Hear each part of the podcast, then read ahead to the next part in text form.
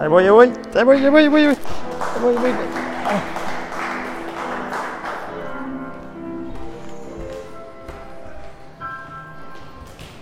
Buenos días. Ay, caray, ¿sí eso chiquito? Ah, ahí está. Bueno, muy buenos días. Me da mucho gusto que el día de hoy podamos estar aquí reunidos en la casa de Dios. Este, no sé si quedé derecho. No sé qué es un poquito más para acá, ¿verdad? Acá, más, más, más, más. Ustedes me ahí está. Bueno, este, me gustaría nada más antes de comenzar eh, saludar a aquellas personas que nos acompañan a través de, de, las redes sociales, como lo decía Areli, y de forma muy especial a Amanda y su esposo Alonso. Ellos han sido personas que les gustaría estar aquí con nosotros físicamente, pero bueno, eh, ellos tienen su vida allá en, Estados Unidos, pero aún a pesar de eso nos apoyan este, con sus oraciones, con su compromiso, pero también económicamente. Entonces, bueno, muchísimas gracias a aquellas personas que lo pueden hacer así. Bendecimos sus vidas, oramos por ustedes. Ahora sí, bueno, para comenzar me gustaría que pudiéramos orar y pedirle a Dios que no nos vaya a distraer toda la música que estamos escuchando de fondo. Es parte de, de las pruebas, ¿no? Vamos a orar. Padre, te damos gracias en esta mañana por la oportunidad que nos das de estar aquí, Señor. Pedimos que tú hables al corazón de cada uno de nosotros. Te pedimos también por las personas que se están conectando a través de las redes sociales, para que tú hables a sus corazones y que hables a las necesidades en específico que ellos están enfrentando, Señor. Te damos gracias por tu palabra en el nombre de Jesús. Amén. Bueno, la semana pasada comenzamos una serie que se llama El Camino de la Fe y decíamos que nosotros como cristianos estamos llamados a vivir por fe. Eh, necesitamos entender esto porque si no logramos aprender o recordar o tener presente que como cristianos hemos sido llamados a vivir por fe, vamos a estar tomando decisiones por nuestras emociones, por las circunstancias, por lo que yo creo, por lo que yo pienso. Y la Biblia no nos manda eso. La Biblia nos manda a que nosotros aprendamos a confiar en Dios y vivamos por fe.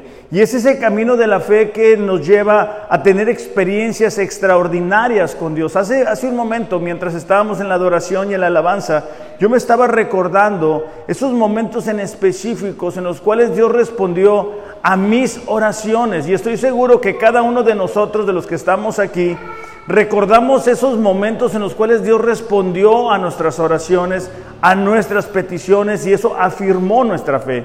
Pero no todo el tiempo eh, pedimos algo a Dios y Dios responde en tiempo y forma como nosotros quisiéramos que sucediera. Y es por eso que es importante recordar que es por fe, es a través de confiar en lo que Dios ha dicho, pero sobre todo en quien Dios dice que es. Entonces, el día de hoy vamos a tomar nuestra lectura en el libro de Hebreos capítulo 11 y versículos 2 en adelante. Y el título para esta mañana es La fe que agrada a Dios. El título es La fe que agrada a Dios. Hebreos capítulo 11, versículo 2 al 6 dice así, porque por ella recibieron aprobación los antiguos. Está hablando de la fe. La semana pasada decíamos que la fe es la certeza de lo que se espera, la convicción de lo que no se ve. Y en el versículo 2 dice, porque por ella recibieron aprobación los antiguos. Por la fe entendemos que el universo fue preparado por la palabra de Dios. De modo que lo que se ve no fue hecho de cosas visibles, por la fe, dice versículo 4, Abel ofreció a Dios un mejor sacrificio que Caín, por lo cual alcanzó el testimonio de que era justo, dando Dios testimonio de sus ofrendas, y por la fe, estando muerto, todavía habla. Versículo 5, por la fe, Enoch fue trasladado al cielo para que no viera muerte, y no fue hallado porque Dios lo trasladó porque antes de ser trasladado recibió testimonio de haber agradado a Dios. Versículo 6, sin fe es imposible agradar a Dios, porque es necesario que el que se acerca a Dios crea que Él existe y que recompensa a los que lo buscan.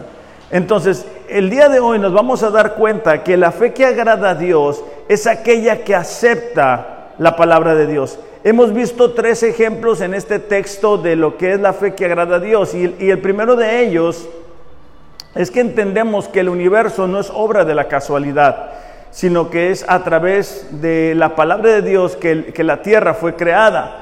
El segundo ejemplo que vamos a revisar en esta mañana es la vida de Abel, ¿no? Y el testimonio que deja. Y, dice ahí, ¿verdad? Que a pesar de estar muerto, todavía sigue hablando. ¿Por qué? Porque lo seguimos recordando.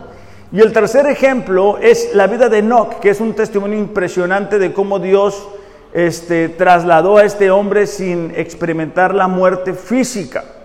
Pero antes de entrar a estos tres ejemplos que nos muestran cuál es la fe que agrada a Dios, me gustaría que diéramos una, revisión al texto que se encuentra en el siguiente libro después de Hebreos, que es Santiago, capítulo 2, versículo 14 al 23. Santiago capítulo 2, del 14 al 23, está hablando de la fe verdadera, la fe que tiene que dar obras o que tiene que verse a través de las acciones. Hace algunos unos meses atrás revisábamos que hay personas que creen que son cristianos pero que no dan fruto, no dan evidencia de serlo. Entonces, el día de hoy me gustaría que tomáramos el texto de Santiago capítulo 2, versículo 14, para que viéramos en qué consiste la verdadera fe. Versículo 14 comienza así el escritor de, de Santiago. Dice, ¿de qué sirve, hermanos míos, si alguien dice que tiene fe, pero no tiene obras?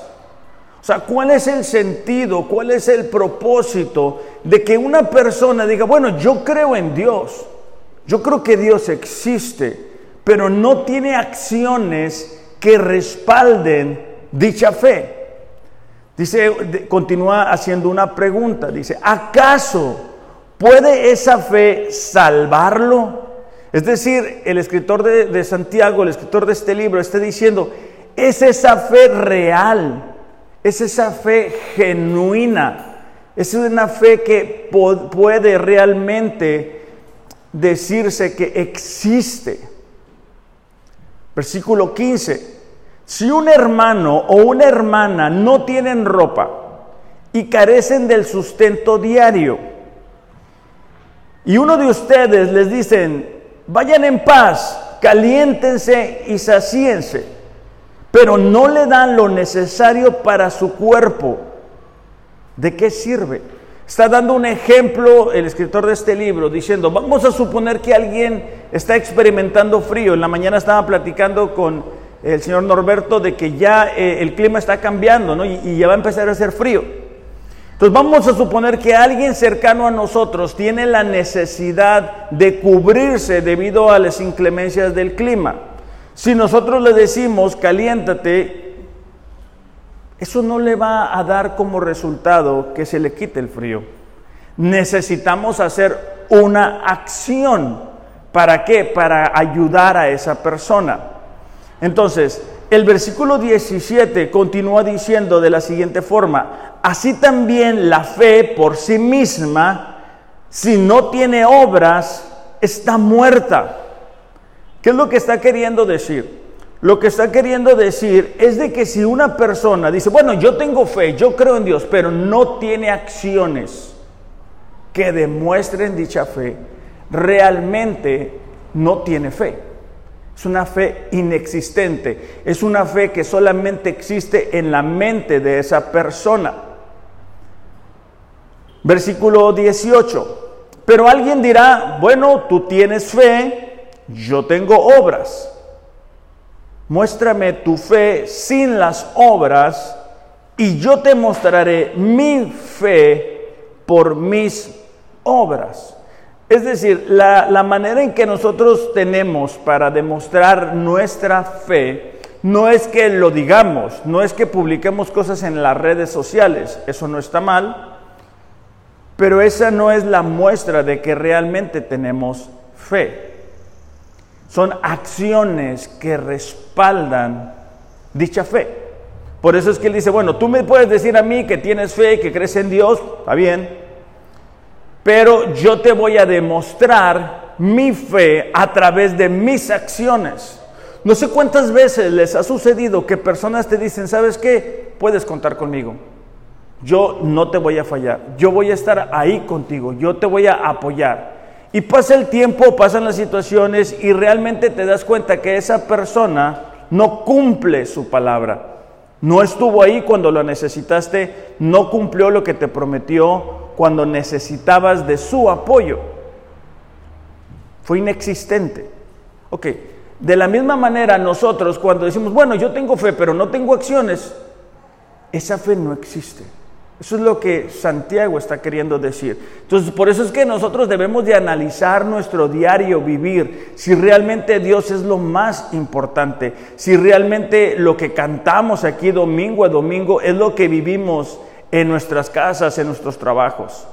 Porque si no, pudiéramos eh, estar viviendo pero sin la fe genuina. Versículo 19, tú crees, dice, tú crees que Dios es uno eso lo escuchamos mucho, haces bien. También los demonios, demonios perdón, creen y tiemblan. Lo que está básicamente diciendo es que el que nosotros asumamos que hay un ser creador, Dios, no nos hace tener una fe verdadera y genuina. Es las acciones que aceptan la palabra de Dios y lo aplican a su diario vivir, lo que muestran que realmente tenemos una fe en el Dios verdadero. Versículo 20. Dice, ¿estás dispuesto a admitir, oh hombre vano, otras versiones dicen hombre necio, que la fe sin obras es estéril? ¿No fue justificado por las obras Abraham, nuestro padre, cuando ofreció a su hijo Isaac sobre el altar? Está recordando el ejemplo de Abraham cuando Dios le pide que sacrifique a su hijo en el altar. Entonces está diciendo, bueno, ahí eh, Abraham fue considerado un hombre de fe debido a que Abraham estaba respaldando su fe con sus acciones.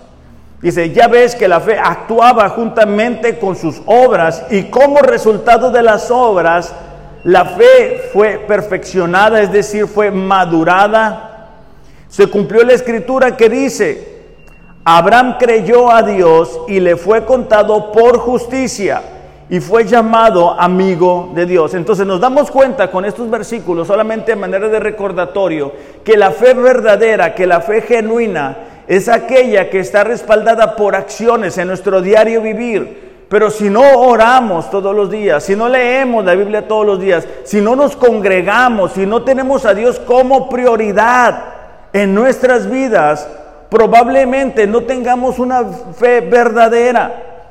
Hace algunos domingos hablamos de, lo que estamos viendo en los últimos tiempos y es importante que nosotros reflexionemos y veamos si realmente tenemos fe en Dios, porque en ese día muchas personas van a decir, Señor, yo hice esto, yo hice lo otro. Y Dios va a responder, ¿sabes que Yo no te conocí. ¿Por qué? Porque no había la fe genuina, no había las acciones que respaldan lo que decimos creer. Muchas veces decimos, Dios, tú eres lo más importante para nosotros, pero no lo demostramos. No lo demostramos con nuestra manera de vivir, no lo demostramos con la manera en que acomodamos nuestro tiempo, no lo demostramos con la manera en que colocamos el dinero, ¿verdad? Es Dios no necesariamente lo primero. Ahora, en el texto que vamos a estudiar el día de hoy, dice que por la fe, dice, entendemos que el universo fue preparado por la palabra de Dios. Hay tantas teorías acerca de la creación. Hay teorías que van desde lo más difícil de creer, ¿no? Como que fue una explosión y de repente, pues bueno, estamos aquí. Eh, aquellos que hemos tenido la oportunidad de ir al doctor y que nos revisan y ves los órganos y cómo funcionan y por qué a veces nos enfermamos y lo, que tenemos que sufrir, el sistema respiratorio, los huesos, el cómo funciona el cerebro, nos damos cuenta de que no podemos ser obras de la casualidad. Hay otras personas que, bueno, dicen que venimos del chango y que todo el tiempo vamos a estar cambiando, pero en mis 41 años, híjole, batallé para decirlo, ¿eh? 41 años, no me ha tocado ver que alguien empiece siendo un ser humano y termine en otra cosa. Entonces, esa, esa tampoco puede ser una teoría creíble para nosotros. Hay otras personas que dicen, bueno, lo que pasa es que Dios nos creó y no le gustó como quedamos y entonces se apartó y nos dejó a la deriva. Entonces nos vamos a dar cuenta que no es así. Nos vamos a dar cuenta que Dios es el creador y eso lo descubrimos en el primer libro, en el primer versículo de nuestras Biblias, Génesis 1.1, dice así, en el principio Dios creó los cielos y la tierra. Entonces nos damos cuenta que los cielos y la tierra no son este, obras de la casualidad, sino que son obras de la creación de Dios. De hecho, en la palabra creó Está escrita en el hebreo bara, que se traduce creó y se usa únicamente en el caso de Dios. Entonces, la creación misma, el universo, la tierra, nos muestran quién es Dios y cómo es Dios. O sea, cuando nosotros miramos el universo, cuando nosotros miramos las estrellas, cuando nosotros miramos el sol, el mar, dices tú, esto, esto lo hizo Dios y nos muestra de alguna manera cómo es ese Dios. Mientras veníamos de camino para acá, le platicaba a mi esposa Mariel que, que cuando tú ves algo, una obra, lo que sea, tú te das cuenta cómo es esa persona. Me pude recordar mis tiempos este, de la escuela y bueno, tengo que admitir que yo no era la persona más organizada ni la persona más preparada para la escuela. Y recuerdo que había compañeras, sobre todo, este, que tenían sus libretas totalmente organizadas, una serie de, de, marcadores para cada cosa, para cada materia, plumas de todos los colores. Y lo mío, lo mío, era más bien lápiz al último momento. Hay veces que yo ni siquiera entendía lo que escribía, de lo apurado que andaba, ¿verdad? Al último minuto haciendo la tarea. No es algo que me enorgullezco, pero es la realidad. Y así cada uno de nosotros este, plasmamos nuestra esencia en lo que hacemos. He tenido la oportunidad de ver el trabajo, por ejemplo, de Carlos, este, y bueno, yo, tú te das cuenta lo detallista que es, lo cuidadoso que es, y tú dices, ah, ¿sabes qué? esto lo hizo él. Entonces, de alguna manera, la misma creación nos habla del carácter de Dios y de su pasión. Cuando Job tuvo una experiencia tan complicada de dolor en medio de las pruebas, donde dijo, bueno, ¿dónde estás Dios? ¿Qué pasó contigo? O sea, ¿por qué me tienes olvidado? ¿Acaso no ves? ¿Por qué me, me haces experimentar este dolor? Dios le contesta hablando de quién es Él realmente. Y esto es muy importante para nosotros, está en, en Job 38, 8, porque nos habla del carácter de Dios, nos habla de los atributos de Dios. No sé si has escuchado la expresión el niño Dios, o chullito, o diosito, ¿verdad? O sea, son expresiones este, equivocadas y, yo creo que hasta de falta de respeto hacia quién es realmente Dios, porque en la Biblia no encontramos eso, ¿verdad? No encontramos al niño Dios, ¿verdad? Eh, ni a Diosito, no, no encontramos esas expresiones. En Job 38, 8, Dios le responde a Job responde a las dudas que Job tenía, a las inquietudes que, Job tenía, pero también a las quejas que Job había expresado. Y esto es importante para nosotros porque si vamos a tener el camino de la fe, necesitamos conocer realmente cuál es el carácter de Dios, cuáles son las capacidades, los atributos, las formas en que Dios actúa. Dice así en Job 38:8, dime, dice, está Dios hablando a Job, dime quién puso límites al mar. Cuando éste cubrió la tierra, dime, cuando lo envolví entre nubes y lo dejé en la oscuridad. Dime cuando les mandé a las olas no pasar más allá de la playa. Luego hace una pregunta en el versículo 12.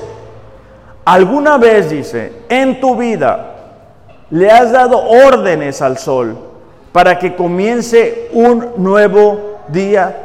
Básicamente Dios estaba hablando y diciendo, ¿sabes qué? Yo soy el que pongo los límites al mar. Yo soy el que le digo al sol, ¿sabes qué? Tienes que salir. Cada día es impresionante, eso no falla. Entonces nos habla de cómo es Dios, nos habla de que está al cuidado de nosotros, nos habla que está al pendiente de cada uno de las necesidades que nosotros tenemos. Alguna vez, alguna vez, sobre todo las personas que se levantan muy temprano, te has despertado y no hay sol. O sea que a Dios se le haya olvidado, ¿verdad? El, el sol se quedó dormido, Dios se le olvidó despertarlo. ¿Alguna vez nos ha pasado? No, no pasa eso.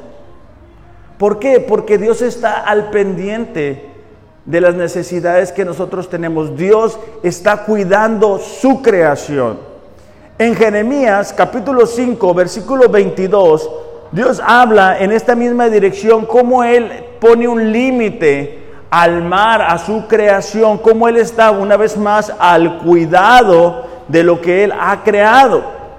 Jeremías capítulo 5, versículo 22 Dios hasta parece sorprendido de alguna forma. Dice, no me temen, hablando de no me respetan, no me honran, no me obedecen, declara el Señor. No tiemblan delante de mí que puse la arena como frontera del mar, límite perpetuo que no traspasará. Le está diciendo, yo puse la arena como límite para el mar aquellas personas que hemos tenido la oportunidad de viajar sobre la escénica, ¿verdad? Vemos que, el, mar tiene un límite, la arena, ¿quién la puso ahí? ¿Quién le dice al mar que no brinque más? Es impresionante cuando ves los restaurantes, los hoteles que están pegados al mar, porque ahí, ahí están. ¿Por qué? Porque Dios dijo, ¿sabes qué? Hasta aquí va a llegar el mar. Dice, eh, continúa diciendo, aunque se agiten las olas, no prevalecerán aunque bramen, no pasarán sobre ella.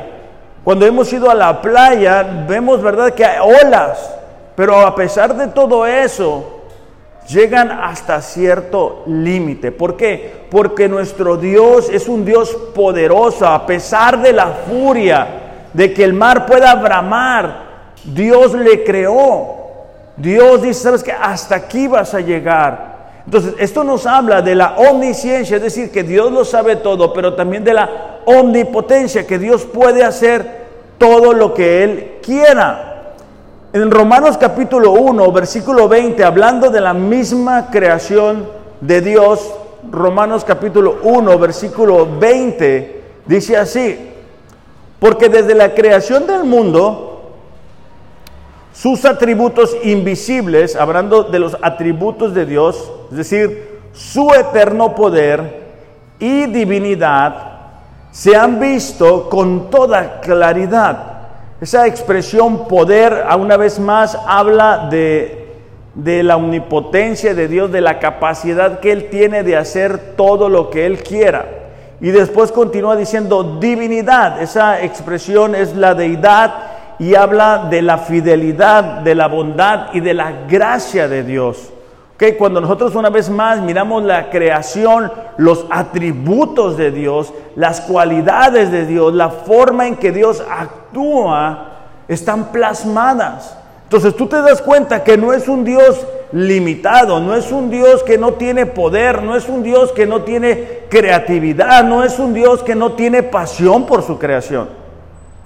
Entonces es importante para nosotros porque si vamos a caminar en fe, necesitamos conocer cada día más el carácter de Dios. Leíamos en Génesis 1.1 que Dios creó, ¿verdad? La, la tierra, que Dios creó los cielos, pero fue por su palabra. Dios no necesita que las circunstancias se acomoden para hacer lo que Él quiere hacer. Nosotros muchas veces decimos, no, es que está difícil, porque no miramos la manera en que Dios va a poder hacer esto, es que se está poniendo muy difícil, es que yo no creo que se pueda. No, es que con que Dios quiera es suficiente. Cuando sea el momento en que Dios lo quiera hacer, es suficiente. Esa es la fe que nosotros debemos de tener en Dios, en que Él tiene la capacidad de crear todo de la nada. Entonces dice, se han visto con toda claridad, siendo entendidos por medio de lo creado, de manera que ellos no tienen excusa. Esta expresión ellos habla de aquellas personas que no conocen a Dios y que no quieren aceptar a Dios y que no quieren aceptar el mensaje de las buenas nuevas. Entonces nos damos cuenta que por la fe nosotros aceptamos la creación del universo. Entendemos que hay un plan, un propósito, entendemos que hay un arquitecto, que así como está al pendiente del mar, del sol, de la luna, de las estrellas, va a estar al pendiente también de nosotros. Es un Dios omnipotente, es un Dios que lo ha creado todo. No es un Dios que está limitado a nuestra fuerza o a nuestra capacidad. En el Salmo 19, el salmista expresa algo que yo creo que es muy importante para nosotros, porque hay momentos difíciles, hay momentos complicados, hay momentos de prueba, hay momentos de dificultad, pero contemplar lo que Dios ha hecho tanto en nuestras vidas en el pasado como lo que ha hecho a través de la creación, nos va a ayudar a recordar cuán grande es nuestro Dios aún la adoración que le demos va a poder tener mayor sentido debido a que recordamos quién es Él. Salmos 19.1 dice así, los cielos, dice, proclaman la gloria de Dios. El firmamento anuncia la obra de sus manos. ¿Qué es lo que está diciendo? Que cuando nosotros miramos la creación, eh, la misma creación grita acerca de quién es Dios. Dice, un día transmite el mensaje al otro día y una noche a la otra noche revela sabiduría. No hay mensaje, no hay palabras, no se oye su voz, pero por toda la tierra salió su voz y hasta los confines del mundo sus palabras. Bueno, por fin, ¿hay voz o no hay voz? ¿Qué es lo que está queriendo aquí decir el salmista? Lo que el salmista está diciendo es que la misma creación, sin pronunciar palabra, da la palabra de que existe un creador, de que existe un Dios detrás de ella y que es un Dios que nos ama y que es detallista, que es organizado, que es omnipotente. Dice, en ellos Dios puso una tienda para el sol y este, como un esposo que sale de su alcoba, se regocija como hombre fuerte al correr su carrera. De un extremo de los cielos es su salida y su curso hasta el otro extremo de ellos. No hay nada que se esconda de su calor. Sobre todo, ¿verdad? Si, si vives el Mexicali o si conoces tierras así, sabes que el calor te pega, pero con tubo. Entonces, lo que está hablando aquí es que la misma creación habla de Dios una vez más. Y lo que dice, ¿sabes qué? El sol sale en una punta y recorre lo que Dios le ha dicho que debe de recorrer. Entonces es importante para nosotros esto, ¿por qué? Porque nuestro Dios es quien hizo eso. Entonces si vamos a tener un camino de la fe, necesitamos primero tener fe en que la creación, el universo, es creación de Dios y está en sus manos. Ok, el segundo ejemplo que vamos a revisar el día de hoy es lo que se encuentra en Hebreos capítulo 11, versículo 4, que dice así. Por la fe, dice, Abel ofreció a Dios un mejor sacrificio que Caín, por lo cual alcanzó el testimonio de que era justo, dando Dios testimonio de sus ofrendas, y por la fe, estando muerto, todavía habla. Bueno, este es el segundo ejemplo de Hebreos donde nos muestra eh, la vida o el ejemplo de Abel. Los que hemos leído la historia recordamos un poco lo que sucede. Está registrado en Génesis capítulo 4 versículo 3 para si ustedes lo quieren revisar en casa. Básicamente son dos hermanos, Abel y Caín, quienes ambos llevan un sacrificio, una ofrenda a Dios. Pero algo raro sucede si no nos detenemos a observar eh, con detenimiento. Y es que la ofrenda de Abel es aceptada por Dios, mientras que la de Caín no. Entonces la pregunta que nos hacemos es ¿por qué? ¿Por qué una sí es aceptada y la otra no es aceptada? Bueno, Hebreos 11:4 nos contesta. Porque una ofrenda fue entregada con fe. Es decir, una ofrenda fue entregada siendo consciente de quién era Dios, de que merecía la adoración, de que merecía todo lo mejor de la vida de Abel, siendo la prioridad para él Dios. mientras que lo otro, mientras que la ofrenda que lleva Caín es solamente con el deseo de manipular a Dios.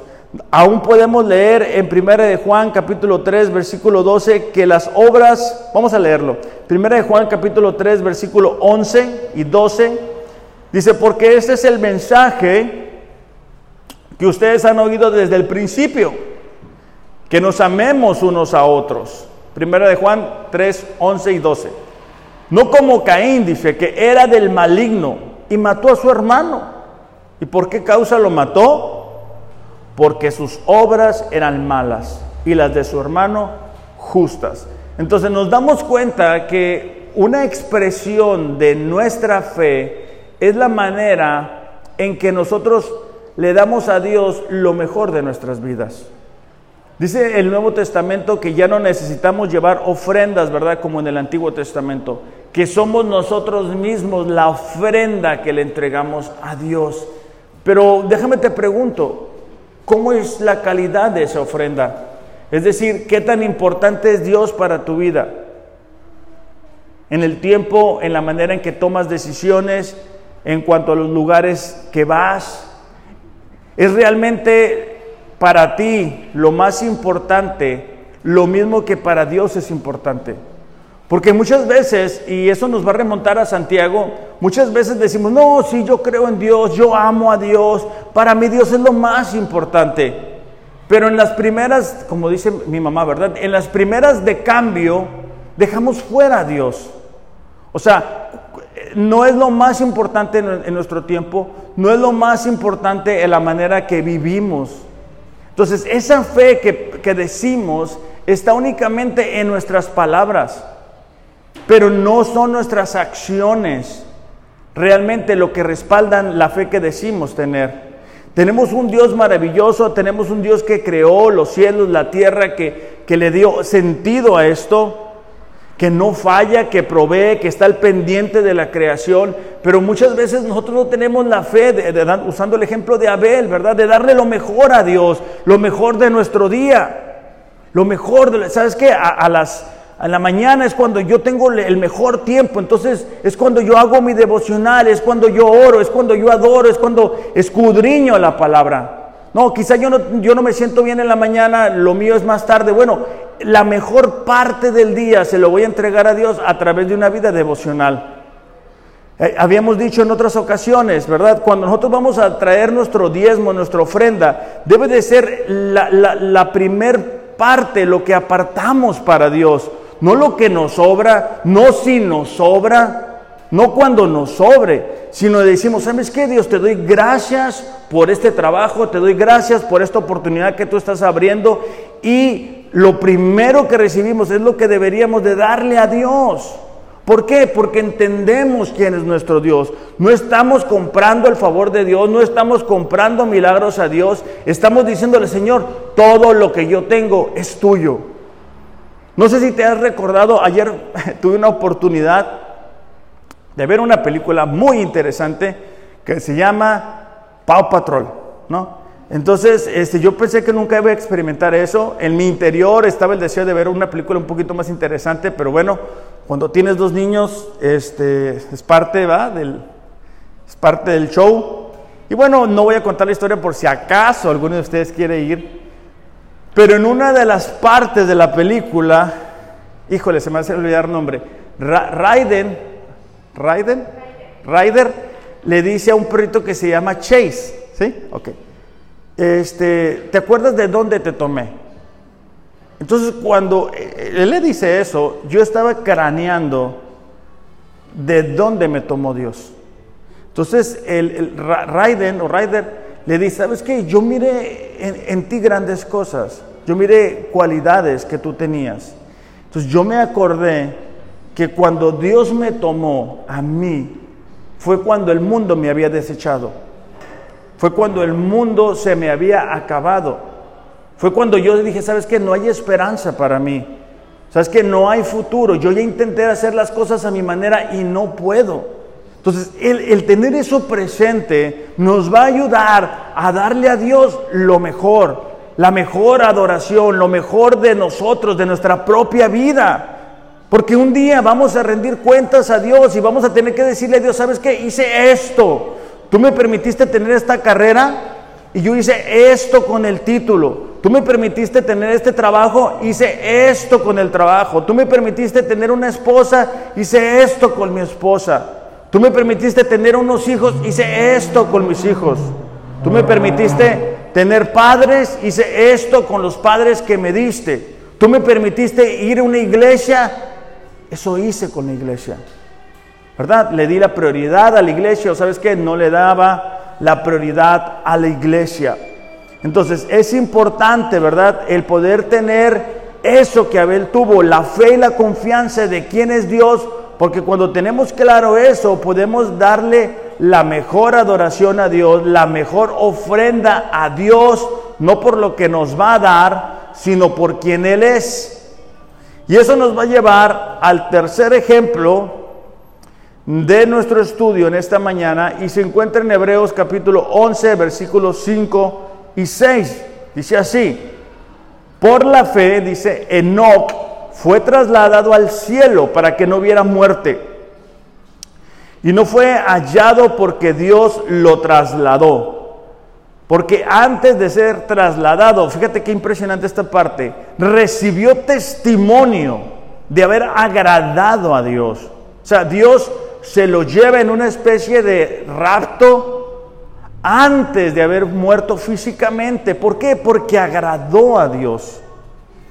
En Génesis capítulo 5, eh, lo pueden buscar en sus casas, versículos 23 y 26, habla de cómo este, Enoch a los 65 años tiene un hijo y después de eso dura 300 años en intimidad con Dios intimidad este, de todos los días, de comunicación diaria con Dios, de poder caminar con Dios. Imagínate eso.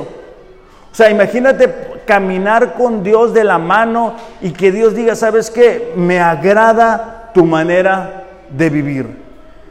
Versículo 6 de Hebreos dice así, y sin fe, dice así, es imposible agradar a Dios. No necesitamos un diccionario para entender lo que la palabra imposible significa. Es decir, no hay otra manera. No es posible agradar a Dios si no tenemos fe. Pero ¿qué tipo de fe? Bueno, la fe que leíamos en Santiago, la que se expresa, la que se demuestra a través de acciones, de obras, de darle prioridad a Dios. Entonces, Dice, es imposible agradar a Dios sin este tipo de fe. La fe en el Dios verdadero, no en el niño Dios, no en Diosito, sino el que creó todo, la tierra, los cielos, el sol, la luna, las estrellas, que las conoce por nombre, que puso, que puso al mar un límite, que, que, puso este, los peces en el mar. ¿Ok? Dice, porque es necesario que el que se acerca a Dios crea que Él existe y que recompensa a los que le buscan. Ahora, no es que Enoch no tuvo problemas. La Biblia no dice, bueno, es que Enoch la tuvo muy fácil porque no enfrentó pruebas, no enfrentó problemas, no hubo dificultades para ellos. No, la Biblia dice que la fe de Enoch fue tan grande que agradó a Dios, que pudo compartir con Dios, que era una comunión diaria con Él. Ahora, ¿cómo le hacemos nosotros cuando enfrentamos pruebas, porque no sé si a ustedes les pasa, pero muchas veces cuando enfrentamos una prueba, una dificultad, eso nos hace alejarnos de Dios. Cuando Dios no contesta nuestras oraciones en el tiempo y forma como lo deseamos, eso nos hace decir, bueno, entonces a Dios no le interesa, entonces a Dios no le importa, entonces Dios no está preocupado por lo que yo estoy sufriendo. ¿Ok? Vamos a leer Marcos capítulo 4, versículo 35, por favor. Marcos capítulo 4, versículo 35 al 41. Y vamos a leer una historia que la mayoría de nosotros este, hemos eh, leído en algún momento o hemos estudiado, pero que creo que vale la pena porque decíamos al inicio que la fe que agrada a Dios es aquella que acepta la palabra de Dios. Y en el versículo 35 nos, nos cuenta el momento en que Dios en este caso, da una palabra. Dice, ese mismo día caída ya la tarde, Jesús les dijo, pasemos al otro lado. ¿Qué es lo que les está diciendo Jesús? Pasemos al otro lado. Despidiendo a la multitud, lo llevaron con ellos en la barca como estaba. Dice, y había otras barcas con él. Versículo 37. Pero se levantó una violenta tempestad. O sea, a pesar de que Jesús había dado la palabra de, ¿sabes que Vamos a pasar para el otro lado. A pesar de eso, dice, se levantó una violenta tempestad y las olas se lanzaban sobre la barca de tal manera que ya la barca se llenaba de agua. Jesús, dice, estaba en la popa durmiendo sobre una almohadilla. Entonces lo despertaron y le dijeron, maestro, ¿no te importa que perezcamos? ¿Alguna vez has dicho algo así? O sea, ¿alguna vez le has dicho, Dios, no te importa lo que estoy sufriendo? No te importa lo que te estoy pidiendo. No estás interesado en lo que yo siento. Porque creo que la mayoría de nosotros lo hemos dicho así en algún momento. Lo podamos admitir o no, hemos dicho, ¿sabes qué, Señor? Es, es grande mi dolor. Yo, yo tengo este deseo en mi corazón, Señor. Y te he pedido una y otra vez y no me respondes. Entonces puede surgir la pregunta en nuestro corazón y decir, bueno, ¿acaso, acaso no te importa? Lo que los discípulos estaban diciendo, los discípulos están enfrentando una, una, tempestad, los, discípulos no es como que pensaban algo o se estaban imaginando algo y los discípulos están quejando de una realidad en sus vidas. Versículo 40, perdón, versículo 39, dice, Jesús se levantó, no les contestó nada a los discípulos, reprende al viento y le dice al mar, cálmate y sosiégate. Y el viento cesó y sobrevino una gran calma. Entonces Jesús les dice, ¿por qué están atemorizados? ¿Cómo no tienen fe? O sea, Jesús, Jesús está respondiendo a las quejas de los discípulos diciendo, ¿por qué tienen miedo? ¿Por qué no tienen fe? He estado tanto tiempo con ustedes. Me han visto hacer milagros una y otra vez. Les he enseñado una y otra vez. Me han visto actuar, han visto cómo soy y viene una tormenta a tu vida y todavía me preguntas si acaso me importa. Entonces Jesús no dice, no se trata de eso, claro que me importa, pero de lo que se trata es, ¿por qué no tienes fe? ¿Por qué no tienes confianza? ¿Por qué no te acuerdas lo que he hecho en el pasado? de cómo te rescaté, de cómo te tomé, en qué lugar. Yo he prometido que voy a perfeccionar la obra en ti. Entonces, para poder caminar en intimidad como Enoch lo hizo, vamos a tener que superar esas tormentas, vamos a tener que superar esas pruebas, vamos a tener que saber confiar en medio de los procesos de, de espera de parte de Dios. Cuando recién nos acercamos a Dios, Sucede algo muy increíble, bueno, al menos en la mayoría de los casos. Es que cosa que le pedimos a Dios es cosa que se concede rápido. Pero vas avanzando en tu fe y en tu confianza a Dios y Dios dice, bueno, ahora te va a tocar esperar un poco más. Ahora te va a tocar esperar un poco más. ¿Por qué? Porque necesitamos aprender a confiar en Dios. Necesitamos recordar que así como Dios de la nada hizo el universo, en un momento Él puede conceder los deseos de nuestros corazones. Como iglesia estamos enfrentando desafíos y necesitamos confiar en Dios, necesitamos creerle a Dios. Necesitamos creer que, por ejemplo, los miércoles que nos reunimos a orar, no estamos nada más dando palabras, sino que venimos porque creemos que es importante, porque le estamos pidiendo al Dios. ¿A qué Dios?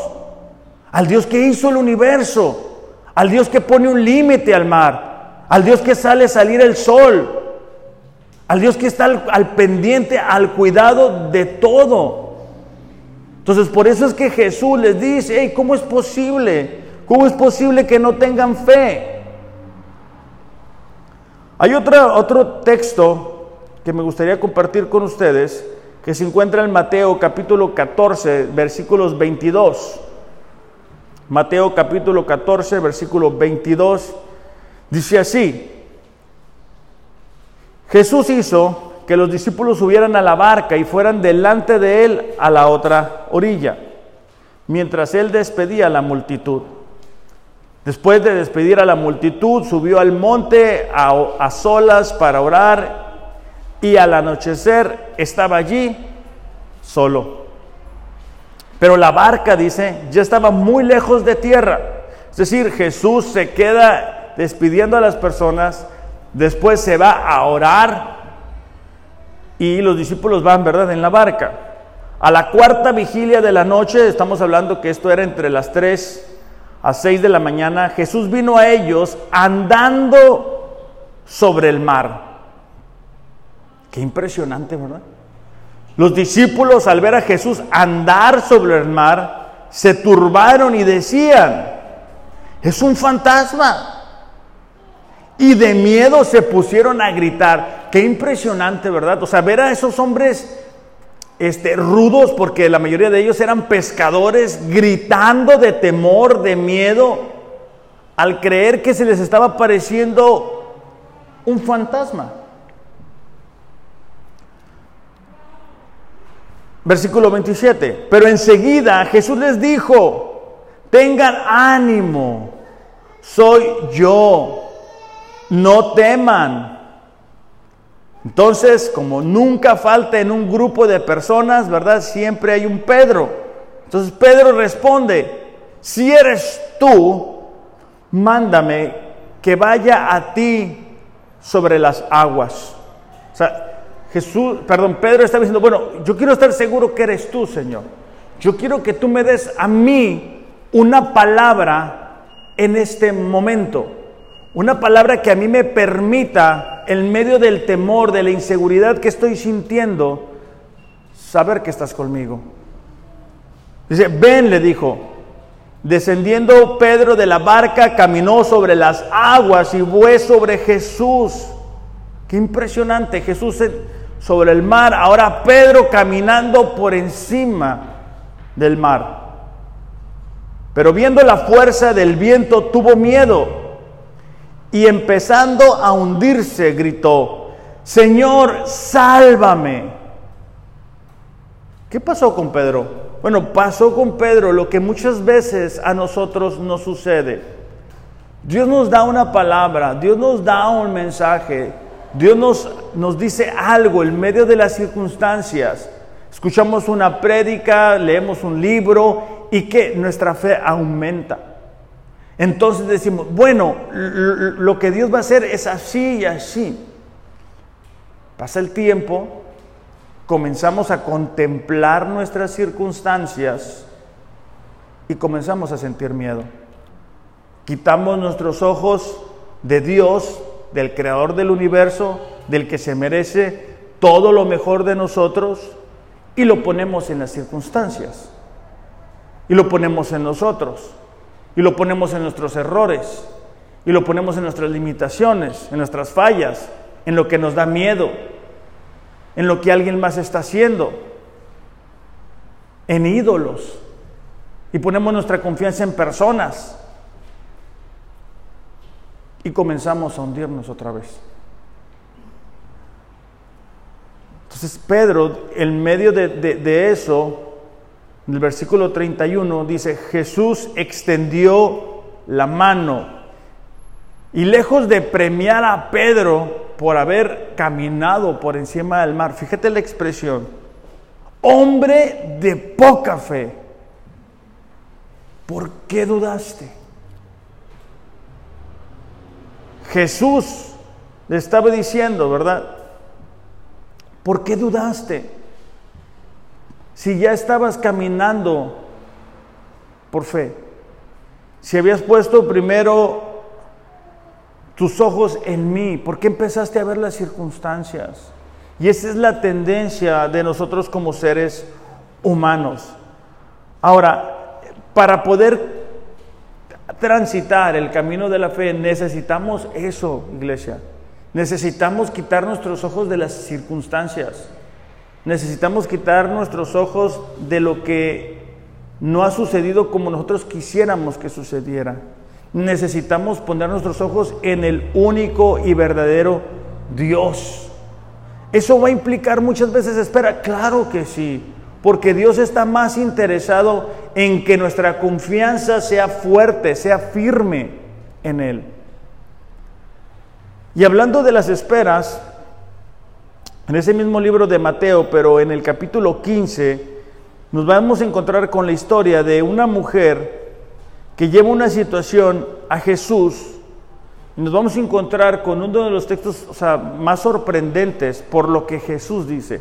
Porque ya leímos dos textos en los cuales Jesús dice, hey, ¿por qué no tienen fe? ¿Por qué no confían en mí? Dice en el versículo 21, saliendo Jesús de allí, se retiró a la región de Tiro y de Sidón. Entonces una mujer cananea que había salido de aquella región comenzó a gritar, Señor, hijo de David, ten misericordia de mí. Qué impresionante.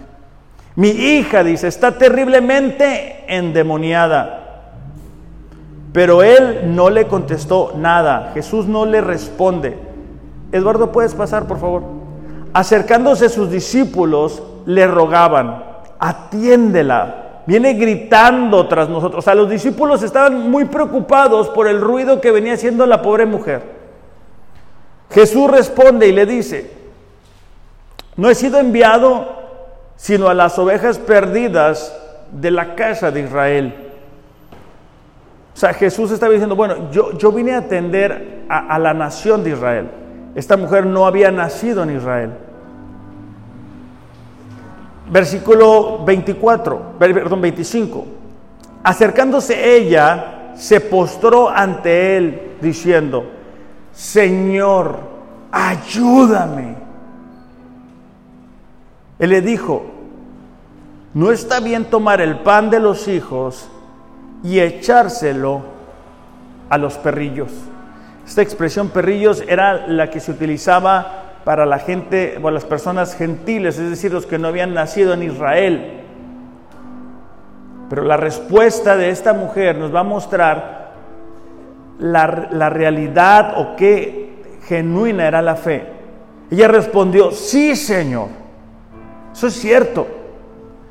Pero también los perrillos, dice, comen de las migajas que caen de la mesa de sus amos. Entonces Jesús le dijo, oh mujer, grande es tu fe. O sea, en dos de los ejemplos que les di, Jesús reprende a sus discípulos por no tener fe. Ahora llega una mujer que no ha nacido en tierra de Israel, que no había estado con él en su ministerio, que no era parte de su círculo más íntimo, que no tuvo esas conversaciones que los discípulos sí habían tenido, que no había visto, experimentado la mayoría de los milagros que Jesús había hecho delante de los discípulos,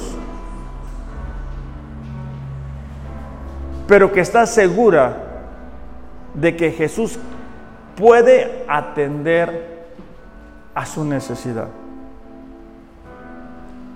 Oh mujer, dice, grande es tu fe, que te sucede como deseas. Y su hija quedó sana desde aquel momento. La historia me impresiona por el hecho de que es Jesús mismo elogiando a la mujer por su fe. No es que Jesús no iba a atender la necesidad de esta mujer. Jesús quería provocar que las circunstancias se pusieran de tal manera que pudiéramos ver lo que sucede en la vida de alguien que se atreve a confiar en Dios. No todas las respuestas a nuestras oraciones van a suceder de la noche a la mañana.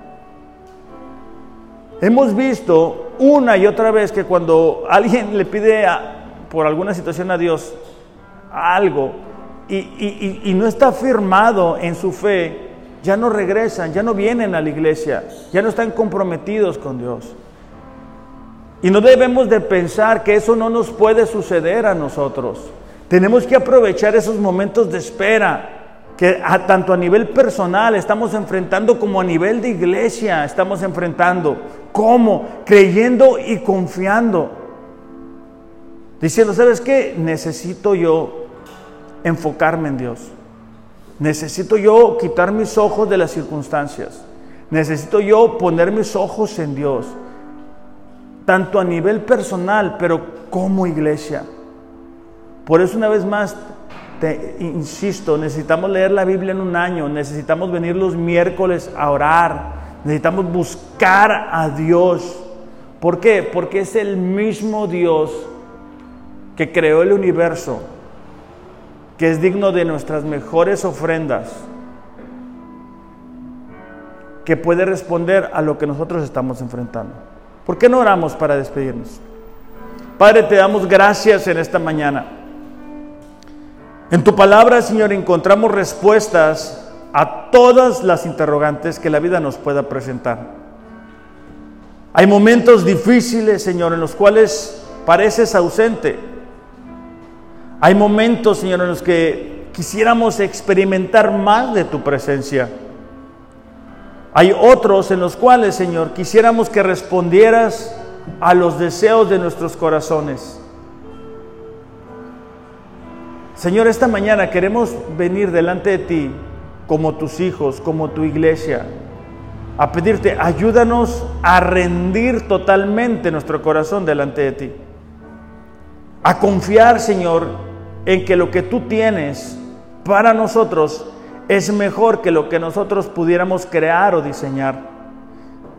A recordar, Señor, que tú eres digno de nuestra confianza, a seguirte buscando, Padre. Ayúdenos, a, aumenta nuestra fe, aumenta nuestra confianza, que al salir el día de hoy, Señor, de aquí podamos tener una nueva perspectiva acerca de lo que estamos enfrentando Padre, en esta mañana pedimos que tu Espíritu Santo pueda venir a sacudir nuestras vidas. Que podamos, Señor, creer en ti. Al salir por, por este lugar, Señor, probablemente las circunstancias que vamos a enfrentar sean las mismas, pero que lo podamos hacer llenos de fe y confianza en ti. Porque esa es la fe que a ti te agrada, la que acepta tu palabra, Señor. En el nombre de Jesús te lo pedimos. Amén. Iglesia, caminemos hacia donde Dios nos quiere llevar, tanto como personas en lo individual, pero también como iglesia. Que tengan un excelente, excelente domingo. Los amo, pero Dios les ama más. Gracias.